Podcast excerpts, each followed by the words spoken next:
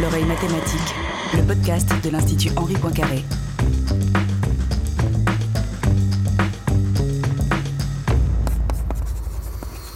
Bonjour à toutes, bonjour à tous, bienvenue à l'oreille mathématique, le podcast de l'Institut Henri Poincaré.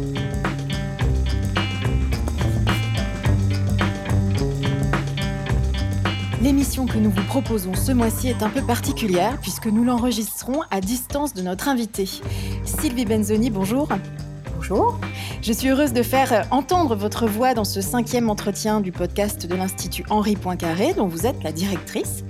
Mais même si nous allons parler ensemble de vos missions au sein de l'Institut, de la future maison Poincaré notamment, c'est avant tout comme mathématicienne et chercheuse que nous vous recevons aujourd'hui. Sylvie Benzoni, vous êtes lyonnaise. Vous avez étudié à l'École normale supérieure de Saint-Cloud. Vous avez obtenu votre doctorat de mathématiques en 1991. Vous avez ensuite intégré le CNRS comme euh, chargé de recherche. Depuis 2003, vous êtes aussi professeur à l'université Claude Bernard de Lyon 1. Et avant de prendre la direction de l'Institut Henri Poincaré en janvier 2018, vous avez été directrice adjointe, puis directrice de l'Institut Camille Jordan de Lyon-Saint-Étienne jusqu'en 2016. Vos recherches en mathématiques portent sur des systèmes d'équations dérivées partielles en lien avec la modélisation des fluides complexes, comme ceux présentant euh, des transitions de phase. Nous allons en reparler un peu plus tard dans l'émission avec Adrien Rossil, chroniqueur et chargé de médiation scientifique à l'Institut Henri Poincaré. Mais pour commencer, j'aimerais que l'on parle, euh, Sylvie Benzoni, de ce qui vous a amené à entamer un parcours en mathématiques. À la différence de plusieurs de nos invités précédents dans cette émission, je crois que vous ne venez pas d'un milieu de scientifiques. En effet, j'ai une famille euh, qui était, disons, euh, euh, assez, comment dire, qui m'a bien poussé à, faire des études le plus loin possible, mais je n'étais pas d'une famille de scientifiques. À vrai dire, je n'avais strictement aucune idée de ce que pouvait être la recherche en mathématiques jusqu'à, disons, mon DEA. Qu'est-ce qu'ils faisaient, vos parents? Alors, mes parents, ils étaient fonctionnaires à l'équipement. Mmh Donc, ils étaient rentrés avec un bac et ensuite, ils ont progressé dans l'échelle. Au départ, qu'est-ce qui vous a plu dans les mathématiques? Qu'est-ce qui a fait quand même que c'était une matière dans laquelle euh, vous, preniez plaisir à étudier? Bon, c'était une matière dans laquelle je réussissais pas mal. Je crois que ça fait un critère aussi. Hein, quand on est à l'école, on aime bien ce qu'on arrive bien à faire. Et puis j'aimais bien euh, les, déjà ce qu'on apprenait un petit peu au collège et puis ensuite au lycée, on apprenait des structures, des raisonnements, des démonstrations. Et ça, ça me plaisait vraiment par rapport à des disciplines où il fallait plus euh, apprendre des choses sans forcément les comprendre en profondeur. Et vous êtes entré donc à l'école nationale euh, supérieure de Saint-Cloud. Euh, comment comment s'est décidé le sujet euh, de votre thèse, votre la manière dont vous vous êtes spécialisé Comment ça s'est fait? Alors ça a été une succession de circonstances. je pense comme souvent dans la vie, hein, mais j'ai au départ j'étais rentrée à, l'école normale supérieure de Saint-Cloud pour passer l'agrégation, devenir enseignante en mathématiques. Et j'ai été poussée par le directeur des études de l'époque à faire donc un DEA qui m'a orienté du coup euh, plus vers des mathématiques euh, appliquées par rapport à ce que j'avais pu suivre comme euh, comme cursus à Orsay. Hein. À l'époque, j'avais fait ma première année de licence et maîtrise à Orsay. Et donc, dans ce DEA, j'ai appris certaines parties des mathématiques appliquées et j'ai eu aussi envie de m'orienter, enfin, d'avoir l'impression d'être utile, si tant est que ça ait un sens. Et donc, quand il s'est agi de chercher un sujet de thèse, j'ai prospecté un petit peu voilà, vers des entreprises ou du moins des, des organismes plus proches de, problématiques euh, appliquées. Et pourquoi comme ça vous aviez cette, euh, cette, cette envie d'être utile? Et qu'est-ce que ça veut dire d'ailleurs être utile quand on est mathématicien, mathématicienne? Oui, c'est une vraie question, mais je crois qu'à l'époque, je, je, vraiment j'étais toute toute neuve dans ce domaine-là. J'ai passé l'agrégation. Au départ, euh, c'était pour devenir enseignante, et puis en fait, je m'étais dit mais est-ce que c'est vraiment ça que je veux faire? Euh, J'étais dans une période de doute. Euh, toutes mes années d'école normale, j'étais dans une période de doute. Et voilà, donc trouver une sorte d'utilité dans la société entre guillemets, c'était important à ce moment-là. Et je voyais plus dans des mathématiques appliquées que dans des mathématiques pures telles que j'avais pu les effleurer en maîtrise à Orsay. Et alors justement, dans quel contexte est-ce que vous avez effectué euh, euh, votre thèse euh, Vous m'avez dit que vous l'aviez faite presque dans l'industrie. en effet, donc dans mes prospections, j'ai atterri à un moment donné à l'Institut français du, pétrole. Donc je suis allée visiter quelques personnes à, à Rueil-Malmaison qui, m'ont mis en contact en fait avec, comme j'avais fait mon DEA à Lyon, qui m'ont mis en contact avec l'IFP à, à Solèze et donc, c'est comme ça qu'un sujet un petit peu a émergé autour de modèles euh, diphasiques euh, pour euh, l'écoulement de gaz et de pétrole dans les conduites et un contrat en fait entre l'école normale supérieure de Lyon où j'étais basée à ce moment-là après avoir fait mon DEA et puis le CNRS et donc l'Institut français du pétrole. Ce contrat a été le cadre dans lequel j'ai fait ma thèse, même si la thèse n'était pas financée par par ce contrat. Elle était, c'était un, un financement assez classique d'agrégée préparatrice à l'école normale supérieure de Lyon. Mais quand même, est-ce que vous aviez à l'esprit quand même la manière dont l'industrie pouvait à terme faire usage de vos travaux? Et est-ce que vous aviez des dilemmes comme ça de conscience? Je sais que vous avez une fibre écologiste euh, quand même qui est très présente. Euh, est-ce que vous aviez voilà des, consciences de, des dilemmes que ça pouvait induire quand même? J'avoue qu'à l'époque, pas du tout. Hein. ma fibre écologiste est plutôt euh, plus, récente que ça, je pense. Et, euh, à l'époque, voilà, c'était un domaine appliqué. On, parlait quand même encore assez peu euh, des problématiques liées au CO2 et à la pollution industrielle et autres, et notamment à l'énergie carbonée. Donc, bon, à l'époque, pour moi, c'était pas un sujet. Mais vous l'aviez quand même en tête, ce à quoi euh, vos recherches allaient pouvoir servir très concrètement dans l'industrie, ou finalement c'était quand même quelque chose euh, qui paraissait très loin de vous, ceux, qui vous, ceux qui occupaient votre cerveau, quoi? C'était quand même assez loin. Hein. Je, travaillais sur des modèles qui n'avaient pas été élaborés par moi, qui avaient été élaborés par un, institut de mécanique à Toulouse. Et donc c'était quand même de la recherche amont, euh, la compréhension de ces modèles, et puis voir comment est-ce qu'on peut les simuler sur ordinateur c'était assez loin des applications concrètes. Et bon, bah, clairement, c'était pour faire mieux fonctionner euh, les, les puits de pétrole, hein, mais, mais c'était très très loin de moi tout ça. Quel souvenir est-ce que vous gardez de ces années de thèse? Est-ce que vous avez connu, comme euh, beaucoup de thésards, la solitude du chercheur alors oui non, en fait, euh, elles sont passées très vite. J'avoue que, en fait, ma thèse, je l'ai faite en, en, deux ans et demi. C'était très court, peut-être trop court. Je pense que par rapport au, aux thèses qu'on fait actuellement, c'était sans doute trop court. Et donc, je n'ai pas eu tellement le temps de me poser des questions à ce moment-là. J'avais des rapports à rendre pour, euh, dans, le cadre de ce contrat, j'avais des rapports à rendre régulièrement. Et puis, euh, il y a un sujet plus théorique qui a émergé sur lequel j'ai réussi à, obtenir des résultats mathématiques, pour le coup, que, voilà, que je n'avais même pas encore rédigé. Euh, voilà, maintenant, aujourd'hui, les, les, les, doctorants et les doctorantes rédigent des articles pendant la thèse. Moi, ça n'a pas été mon cas, c'était après, en fait. Mais du coup, j'ai soutenu très vite et donc j'ai pas eu tellement le temps de me poser des questions pendant la thèse. Mais c'est ce qui fait aussi que du coup, vous vous êtes retrouvé avec un doctorat à 25 ans et vous avez intégré tout de suite euh, le CNRS comme chercheuse à temps plein. Euh, ça, est-ce que ça a été facile ou au contraire, euh, bon, à 25 ans, se retrouver comme ça face à un océan immense devant soi, je me demande si c'est simple. Bah non, effectivement, c'était pas simple. Euh, en plus, euh, j'étais aussi de la génération de, de, chercheurs, chercheuses qui étaient, s'ils le souhaitaient, et ça m'arrangeait bien euh, au niveau personnel, euh, qui étaient recrutées sur place. Donc, j'ai pas non plus changé d'environnement quand j'ai été recrutée au CNRS. Et c'est vrai que ça a été, j'ai eu quelques années où je me suis posé beaucoup de questions. Je, je voilà, j'essayais de, de trouver de nouvelles perspectives de recherche parce que ce que j'avais fait pendant la thèse il y avait des il y avait des suites, mais les suites étaient un peu coincées, donc euh, c'était un peu difficile de trouver des, nouveaux sujets à ce moment-là. et le côté chercheur à temps plein, c'est que c'est ce genre de poste dont je pense beaucoup de scientifiques rêvent de par le monde, parce que le CNRS c'est quand même assez euh, français. Et, mais moi, ça ne me convenait pas en fait. Mon moteur principal, c'est de transmettre, et là, je me sentais un petit peu, un petit peu coincée dans ce, ce poste de chargé de recherche euh, alors qu'à la base, j'étais quand même motivée par l'enseignement. Donc j'en faisais un petit peu en tant que chercheuse, mais, mais ce n'était pas mon occupation principale. Donc euh, chaque jour, j'étais confrontée à, à, voilà, devoir faire de la recherche à temps plein. Et c'était pas une situation qui me convenait. Et est-ce que c'était facile de, trouver sa place justement au sein d'un labo qu'on avait euh, connu euh, dès le départ, euh, d'abord en tant que thésard et ensuite d'y faire sa place en tant que collègue à part entière, enfin membre au même titre que les autres?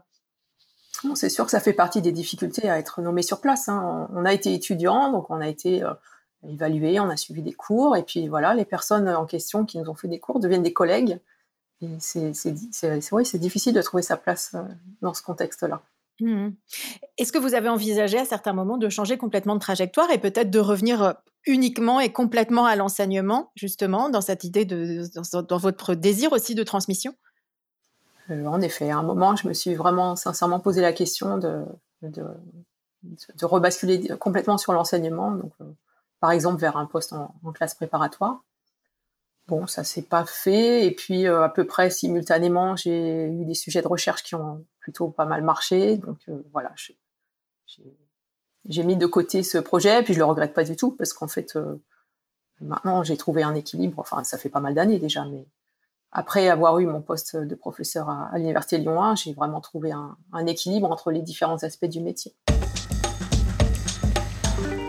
Sylvie Benzoni, l'un des grands chantiers au sein de l'IHP que vous pilotez, hein, c'est la création de la maison Poincaré, qui devrait ouvrir ses portes normalement en 2022. Ce projet, il a été initié par votre prédécesseur, Cédric Villani, mais aujourd'hui, c'est bien vous qui le portez.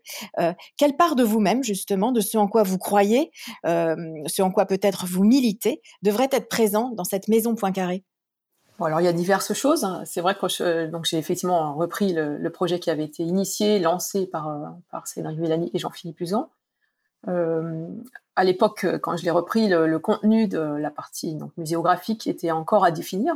Et, euh, et c'était pas ma façon de fonctionner de, le définir toute seule dans mon coin, pas du tout. Donc, euh, on a vraiment lancé un, aspect, une aventure collective, en sollicitant énormément de, de, monde. Donc, à la fois des collègues chercheuses et chercheurs, des enseignantes et enseignants, des médiateurs, médiatrices, des journalistes, aussi des, des représentants des entreprises partenaires qui soutiennent, ce projet. Et euh, on a euh, lancé plusieurs groupes de travail pour définir euh, les contenus muséographiques ensemble.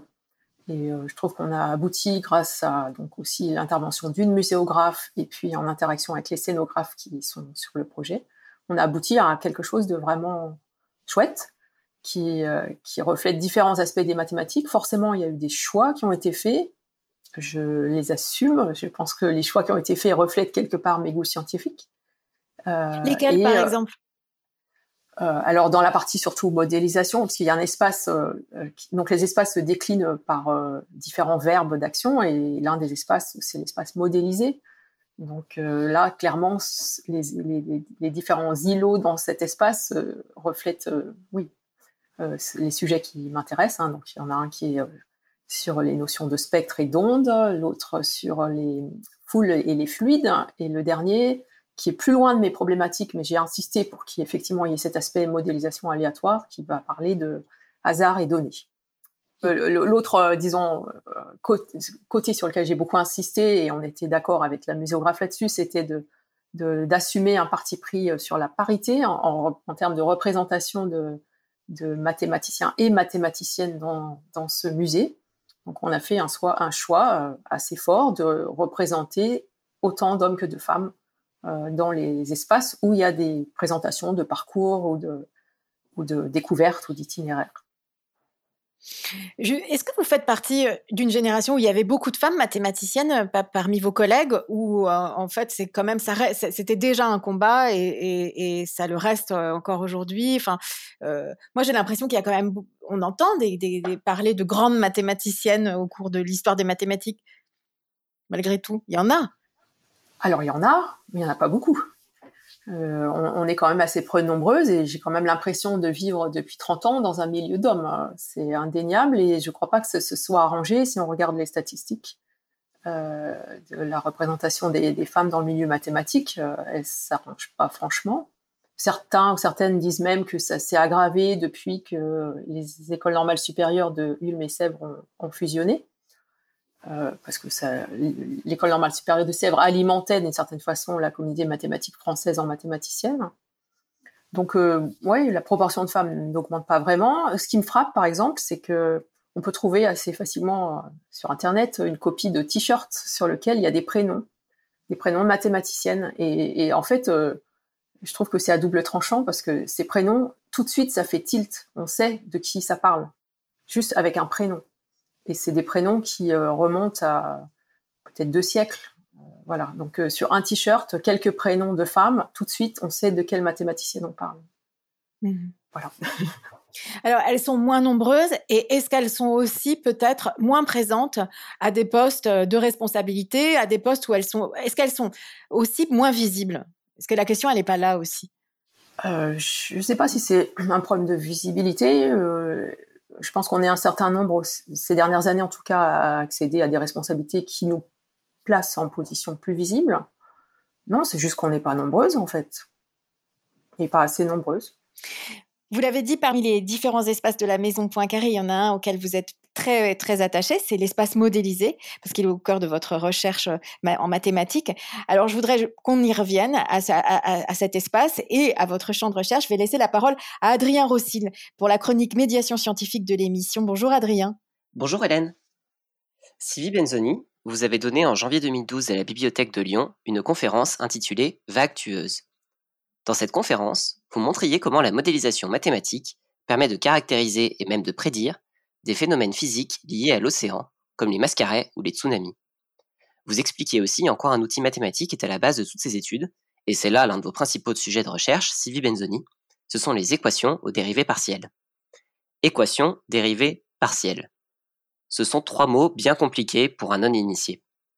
Pourtant, en prenant un exemple facilement observable, comme les vagues, on peut comprendre de quoi il s'agit. Une vague, c'est la propagation d'une déformation de la surface de l'eau. Physiquement, c'est ce qu'on appelle une onde. C'est le même phénomène que la vibration d'une corde ou que la propagation du son. Alors comment étudier cette onde? Ce qui intéresse les mathématiciennes, mathématiciens, physiciennes et physiciens, c'est de connaître l'évolution de la déformation suivant deux variations. Les variations temporelles et les variations spatiales. En d'autres termes, il faut mesurer la taille de la déformation ce que l'on appelle l'amplitude de l'onde, par exemple la hauteur de la vague, et voir comment celle-ci évolue en fonction du temps et en fonction de l'espace. Mathématiquement, étudier une variation, c'est faire une dérivée. Et comme ici, il faut étudier la variation suivant le temps et suivant l'espace, il y a deux types de dérivées, la dérivée temporelle et la dérivée spatiale. Ces deux dérivées spécifiques sont appelées des dérivées partielles. Et comme ces dérivées partielles sont reliées par une relation mathématique qui fait intervenir une égalité, on appelle cette relation une équation aux dérivées partielles, ou EDP pour les intimes. Alors à quoi ça ressemble? Il y en a de toutes sortes, des plus simples ou des plus complexes. Historiquement, ce sont bien sûr les plus simples qui ont été découvertes en premier, celles qui ne font intervenir que trois paramètres, la dérivée spatiale, la dérivée temporelle, et un facteur de proportionnalité entre les deux. Ce facteur n'est rien d'autre que le rapport entre une distance et un temps, c'est la vitesse de l'onde. C'est une équation de cette forme qui a été trouvée par D'Alembert à propos de la vibration d'une corde en 1761 et c'est une équation presque similaire pour décrire le mouvement des vagues, qui est écrite en 1781 par Lagrange. Cette première équation des vagues au XVIIIe siècle permet de calculer la vitesse des vagues en fonction de la profondeur de l'eau, et fournit déjà une première approximation très utile pour comprendre la vitesse des tsunamis. Plus la profondeur d'eau est grande, plus la vague se déplace vite. C'est pour cette raison que les tsunamis se déplacent à plusieurs centaines de kilomètres par heure au milieu des océans, mais ralentissent tout en déferlant à l'approche des côtes. Ces équations aux dérivées partielles ont pris depuis le XVIIe siècle des formes beaucoup plus complexes, faisant intervenir des grandeurs physiques supplémentaires et permettent une compréhension beaucoup plus fine des déplacements océaniques, très importants en climatologie. Mais ce qui est le plus remarquable dans ces équations aux dérivées partielles, c'est que des formules mathématiques presque identiques permettent de décrire des phénomènes physiques qui nous paraissent très différents. L'équation des vagues est très proche de celle de la corde de guitare vibrante, et ce sont des équations similaires qui vont caractériser aussi la propagation du son et même de la lumière.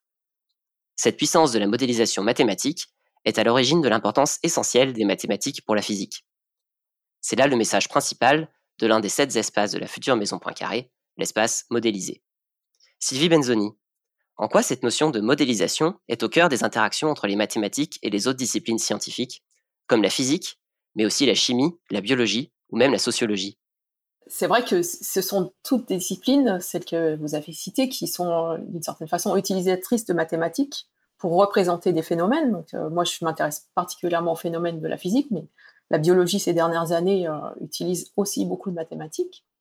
Alors, la modélisation, c'est un, vrai travail. Euh, je pense que, je, enfin, je, par exemple, je ne me caractérise pas comme modélisatrice. En général, je prends des modèles qui ont été élaborés par d'autres et j'essaie de les comprendre. Euh, mais c'est important d'avoir un dialogue entre disciplines pour comprendre quels sont vraiment les phénomènes importants et une grosse question, c'est aussi les paramètres. Notamment dans les modèles biologiques, le vrai problème, ce sont les paramètres. En physique, c'est déjà plus facile, si on peut dire, de comprendre quels sont les paramètres des modèles. En biologie, ils sont bien souvent inaccessibles. Les équations qui sont issues de la modélisation, bien souvent, on ne sait pas les résoudre en fait. Euh, par rapport aux équations, les premières équations qu'on rencontre à l'école, on apprend à les résoudre, on, a des formules explicites assez simples qui nous donnent les solutions. Euh, et en fait, la plupart des, équations, des modèles mathématiques, on ne sait pas les résoudre au sens, en ce sens-là. On ne sait pas trouver des solutions. Et donc, en fait, on se concentre sur comprendre certaines solutions remarquables. Et parfois, ça, donne des sortes de briques pour construire des solutions plus compliquées et ensuite s'intéresser à, la stabilité de ces ondes, savoir si elles perdurent au cours du temps ou pas. Donc ça, ça fait partie des, grandes questions euh, qui sont assez communes à, différents domaines d'application. L'oreille mathématique, le podcast de l'Institut Henri Poincaré. Sylvie Benzoni, j'ai l'impression qu'en fait, euh, il y a plusieurs catégories de mathématiciens et plusieurs manières d'aborder la recherche en mathématiques et en sciences plus largement, mais aussi en mathématiques. Pour préparer l'émission, vous m'aviez donné à lire un très beau texte du physicien et mathématicien britannique Freeman Dyson, qui est décédé tout récemment, le 28 février dernier aux États-Unis. Il avait 96 ans. Euh, dans ce texte que nos auditeurs peuvent trouver en ligne sur le site de l'émission.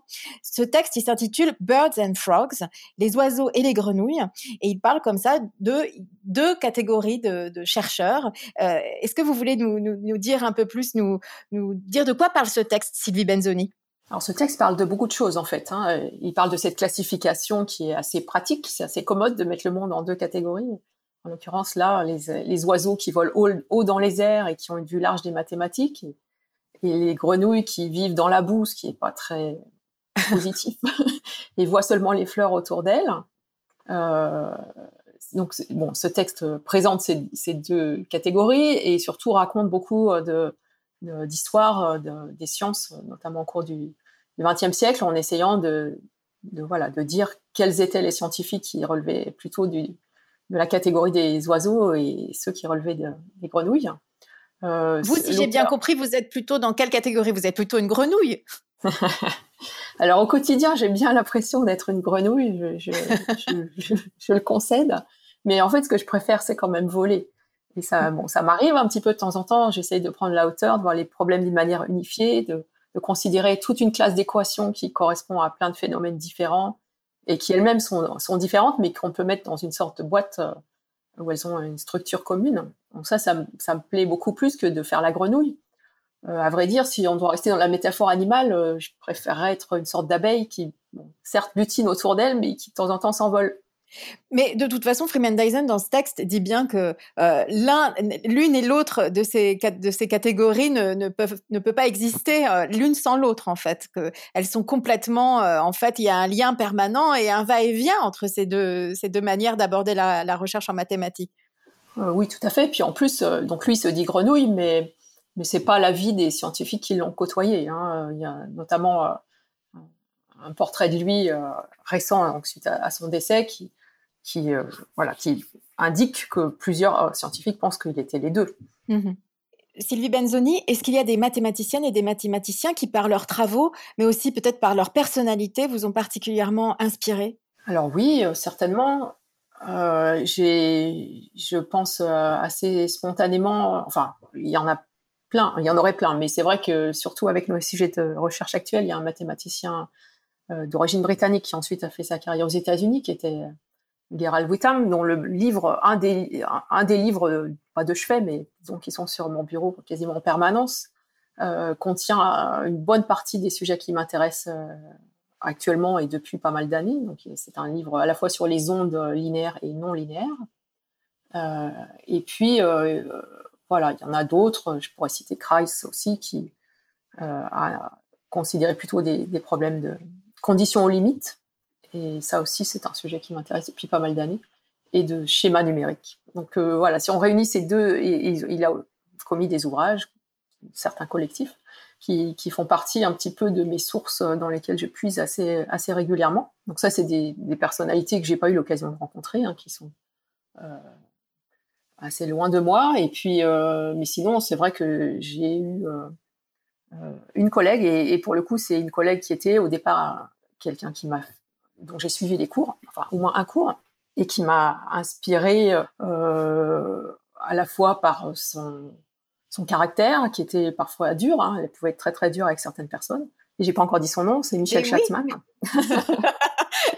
donc, donc, Michel Schatzman était, euh, était mathématicienne euh, à, à l'université de Lyon euh, quand j'ai été recrutée. Et, euh, et donc voilà, je, je et, et j'avais suivi ses cours en DEA, enfin un de ses cours. Et, euh, et, voilà. Donc autant elle, elle, pouvait être très très dure avec certaines personnes, je pense qu'elle m'a soutenu, toujours soutenue, qu'elle m'a inspirée. Elle m'impressionnait aussi beaucoup. Euh, régulièrement, quand elle débarquait dans mon bureau, euh, j'avais un petit, un petit frisson. voilà, qu'est-ce que qu'est-ce qu'elle va me demander Est-ce que je vais être à la hauteur? Est-ce que vous, vous avez l'impression d'avoir de, de, de, parfois provoquer ça chez les étudiants que vous avez pu suivre? Ah, faudrait leur demander. Faudrait qu'on le fasse un jour quand même. Parce que... voilà. Sylvie Benzoni, avant de terminer cette émission, je voudrais qu'on parle d'un discours d'une autre consoeur à vous, euh, Laure Saint-Raymond, un discours qu'elle a prononcé devant l'Académie des sciences en mai 2018. Euh, son discours, il s'intitulait La science dont je rêve. Alors, elle y portait euh, un regard euh, assez critique, notamment sur l'individualisme de plus en plus prégnant au sein de la communauté scientifique. Et puis, elle, elle prenait les vertus du ralentissement dans la recherche. Euh, vous, si je vous pose la, question, l'intitulé de, son discours, à quelle euh, recherche scientifique est-ce que vous rêvez, Sylvie Benzoni, aujourd'hui? Encore, c'est une vaste question. Hein.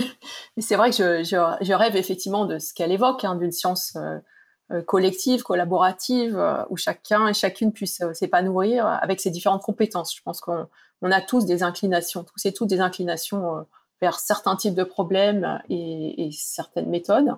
Et je pense qu'il faut tout pour, pour une science qui soit riche. Euh, voilà, j'aimerais que euh, y ait un meilleur équilibre homme-femme et je pense que ça contribuerait au fait que euh, au fil du temps il y ait plus de femmes parce que plus il y en aura, plus on sera nombreuses, plus on se sentira à l'aise dans cette communauté. Donc j'aimerais ça aussi. Par rapport au premier point que vous évoquez, euh, est-ce que ça, sous-entend que euh, peut-être il y a moins de, il y a la liberté se restreint un peu pour les chercheurs d'aller vers des sujets euh, qui seraient peut-être ceux dans lesquels, d'une part, eux auraient plus de plus d'habilité et plus de passion, euh, mais euh, d'aller vers des sujets qui sont plus peut-être rentables ou plus euh, plus rentables, y compris pour euh, l'industrie, pour l'économie, et que on laisse peut-être de côté certains certains champs. Est-ce que c'est ça que vous sous-entendez ou?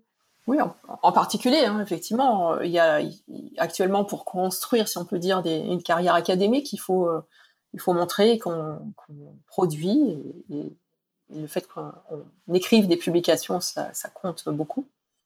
Donc euh, c'est plus facile de, produire et, d'écrire sur des sujets euh, d'actualité qui sont dans la tendance et, c'est plus risqué d'aller vers des, des sujets moins mainstream, comme on dit.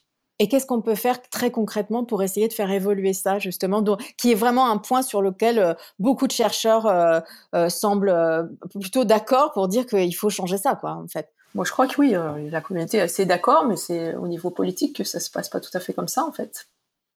Alors voilà, qu'est-ce qu'on peut faire? Il y, a, pas mal de mobilisation ces, ces dernières années. Euh, j'ai pas l'impression qu'elle s'est beaucoup changé les inclinaisons politiques des, des, différents gouvernements successifs, que ce soit en France ou à l'étranger d'ailleurs.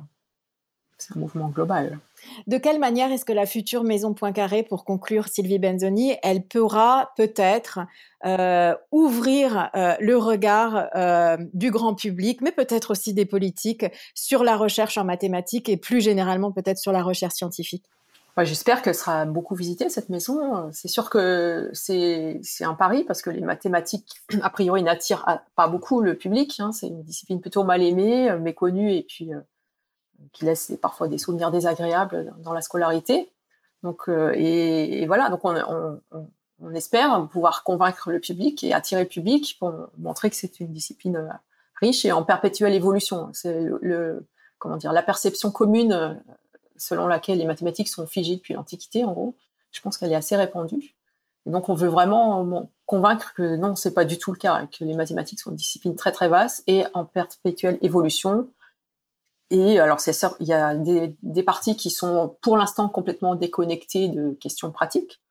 Euh, il y en a d'autres qui sont au contraire beaucoup plus motivées par des questions pratiques et c'est un tout. Et il faudra juger dans quelques générations qu'est-ce qui aura été important ou pas. Donc euh, voilà, le, les jeunes notamment qui viendront visiter, et euh, j'espère en particulier les, jeunes femmes, euh, pourront découvrir, je pense, sous un nouveau, jour cette discipline et éventuellement s'y orienter si, si, si ça les intéresse que cette euh, future euh, maison Poincaré, euh, comme ça, fasse naître des vocations et puis peut-être aussi ouvre davantage encore les perspectives de, de, recherche en mathématiques. C'est tout ce qu'on souhaite. Hum, Sylvie Benzoni, merci beaucoup d'avoir participé à distance. C'était pas si simple à ce cinquième numéro de l'oreille mathématique, un podcast de l'Institut Henri Poincaré produit par Hélène Delis avec Adrien Rossi pour la chronique médiation scientifique et Marion Lievig, responsable de la programmation. Pour aller plus loin, nous avons mis les références bibliographiques euh, que vous nous avez suggéré, Sylvie Benzoni, sur la page internet de l'émission. Et puis, j'encourage aussi nos auditeurs et nos auditrices à consulter le site internet de l'Institut Henri Poincaré. Il est toujours riche d'informations et de dynamisme. À bientôt.